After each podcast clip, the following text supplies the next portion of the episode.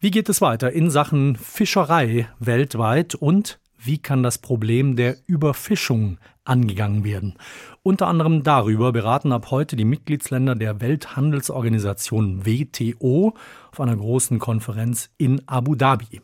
Schon auf ihrer Konferenz vor zwei Jahren, da hatten sich die 164 WTO-Staaten prinzipiell geeinigt, problematische Fischereisubventionen abzuschaffen. Jetzt soll bei der Konferenz geklärt werden, wie das im Detail aussehen kann. Darüber spreche ich in SWR 2 Impuls mit Dr. Christopher Zimmermann. Er leitet das Institut für Ostseefischerei am Thünen-Institut, einer staatlichen Forschungseinrichtung zu Landwirtschaft, zu Waldfischerei. Und er ist auch Mitglied im Internationalen Rat für Meeresforschung.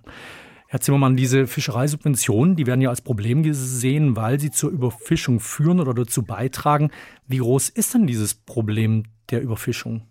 Das Problem der Überfischung ist natürlich ähm, erheblich. Wir gehen davon aus, dass in den allermeisten Meeresgebieten der Mensch den größten Einfluss auf den Zustand der Fischbestände hat.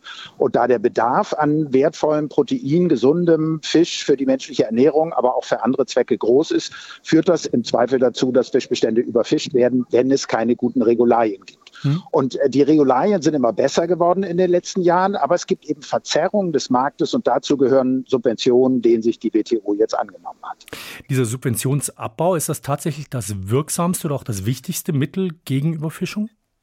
Ich glaube, es ist ein wirksames und wichtiges Mittel. Es ist sicher nicht das wirksamste. Also um die Festsetzung von nachhaltigen Fangquoten zum Beispiel kümmert sich eher die äh, Welternährungsorganisation FAO, ähm, wie man Fischbestände vernünftig nachhaltig managt, entwickeln die weiter im, in der Diskussion mit den verschiedenen Staaten, mit den verschiedenen Fischereinationen. Das hat wahrscheinlich größeren unmittelbaren Einfluss, aber es gibt viele andere Faktoren, die zu einer Überfischung beitragen und Subventionen, falsche Subventionen gehören sicher dazu. Was heißt das, falsche Subventionen? Geht es da um bestimmte Subventionen oder um bestimmte Bereiche, die subventioniert werden? Äh, was meinen Sie damit?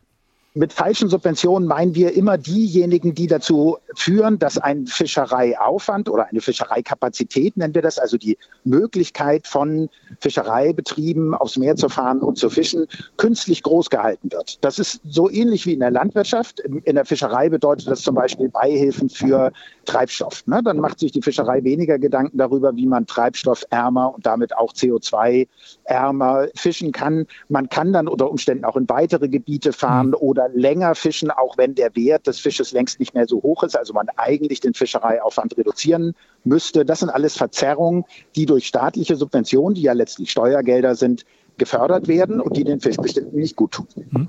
Äh, Sie haben schon gesagt, also Subventionsabbau ist ein Mittel, aber nicht das einzige, um das Problem der Überfischung anzugehen. Welche anderen Mittel sehen Sie noch oder welche müssten da noch ergriffen werden? Na, es fängt an damit, dass wir möglichst viel über den Zustand und die Dynamik von Fischbeständen wissen. Ähm, na, das ist meine Disziplin. Wir Wissenschaftler müssen uns zusammensetzen und äh, rauskriegen, wie viel Fisch man in den nächsten Jahren nachhaltig entnehmen kann. Und dann braucht man eine gute Gesetzgebung und eine gute Kontrolle. Das sind so die wesentlichen Elemente für ein nachhaltiges Fischereimanagement. Und überall, wo das vorbildlich gemacht wird, erholen sich Fischbestände mit ganz wenigen Ausnahmen. Und äh, na, vorbildlich sind zum Beispiel die nordamerikanischen oder die australischen und neuseeländischen Fischereien. In diesen Regionen geht es den allermeisten Fischbeständen ausgezeichnet. Europa liegt da so im oberen Mittelfeld, im offenen Nordatlantik sehr gut, im, im Mittelmeer sehr schlecht, muss man ehrlich sagen. Mhm. Und dann gibt es aber natürlich auch Regionen in der Welt, ähm, in denen es viel schlimmer aussieht, was kein Trost ist wirklich. Äh, Sie haben jetzt schon die unterschiedlichen Regionen angesprochen. Hier in Deutschland, da ist Fisch als Nahrungsmittel zumindest jetzt nicht überlebenswichtig. In anderen Regionen spielt Fisch da eine viel zentralere Rolle. Wo gefährdet tatsächlich Überfischung die Lebensgrundlage einer Bevölkerung? Na, je größer der Anteil der Bevölkerung ist, der äh, sein Protein fast ausschließlich aus Fisch holt, und das ist ähm, überwiegend in den Tropen der Fall, spielt das natürlich eine besondere Rolle. Und wenn da überfischt wird, dann hat das sofort auf die Proteinversorgung der Bevölkerung Einfluss. Wir sind in der glücklichen Lage, dass wir unser Protein auch von woanders beziehen können, wenn wir dann Fischbestände mal überfischt haben. Aber natürlich ist auch das kein guter Ansatz, dann einfach weiterzuziehen und irgendein anderes Nahrungsmittel zu nehmen. Denn wilder Meeresfisch ist vergleichsweise umweltfreundlich zu erzeugen, also mit weniger Umweltauswirkungen als die allermeiste tierische Proteinproduktion, die wir an Land machen. Und deswegen haben wir eigentlich alle zur Bewältigung der Klima- und auch der Biodiversitätskrise ein großes Interesse daran, dass die Fischbestände in gutem Zustand sind. Denn wilde Fischbestände liefern nur dann den maximalen Ertrag, wenn sie in gutem Zustand sind. Sobald man sie überfischt, liefern sie weniger Ertrag. Also unterschiedliche Regionen hatten Sie schon angesprochen. Schauen wir vielleicht auch auf unterschiedliche Fischarten. Wo würden Sie sagen, läuft das eigentlich ganz gut mit Quoten oder eben wenig Überfischung? Und wo würden Sie sagen, läuft es eher schlecht? Also Regionen sind tatsächlich wichtiger, weil es vom Fischereimanagement mhm. abhängt. Und wie erwähnt, in Nordamerika und in äh, Australien und Neuseeland gibt es ein vorbildliches Fischereimanagement, an dem sich auch die Europäische Union orientiert. Und da sind die meisten Fischbestände in gutem Zustand, egal zu welcher Art sie gehören. Wenn wir das jetzt speziell auf Europa beziehen, stellen wir fest, dass es da alles ein bisschen komplizierter wird. Die kleinen Schwarmfische, also Heringe und Makrelen, denen geht es in der Regel ganz gut. Ähm, die wertvollen, größeren Fische, also die weiter oben in der Nahrungskette stehen, die Räuber, Wildlachse und äh, Dorsche und so weiter, denen geht es tendenziell eher schlechter.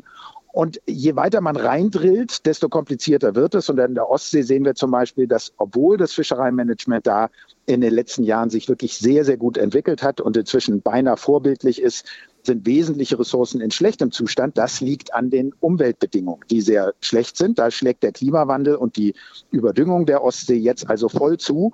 Und da kann man inzwischen die Fischerei fast regulieren, wie man möchte. Die Bestände erholen sich nicht. Also man muss immer genau hingucken, auf jede Art, auf jeden Bestand, auf jedes Gebiet ganz genau gucken, wo kann man nachhaltig fischen und wo kann man nicht nachhaltig fischen.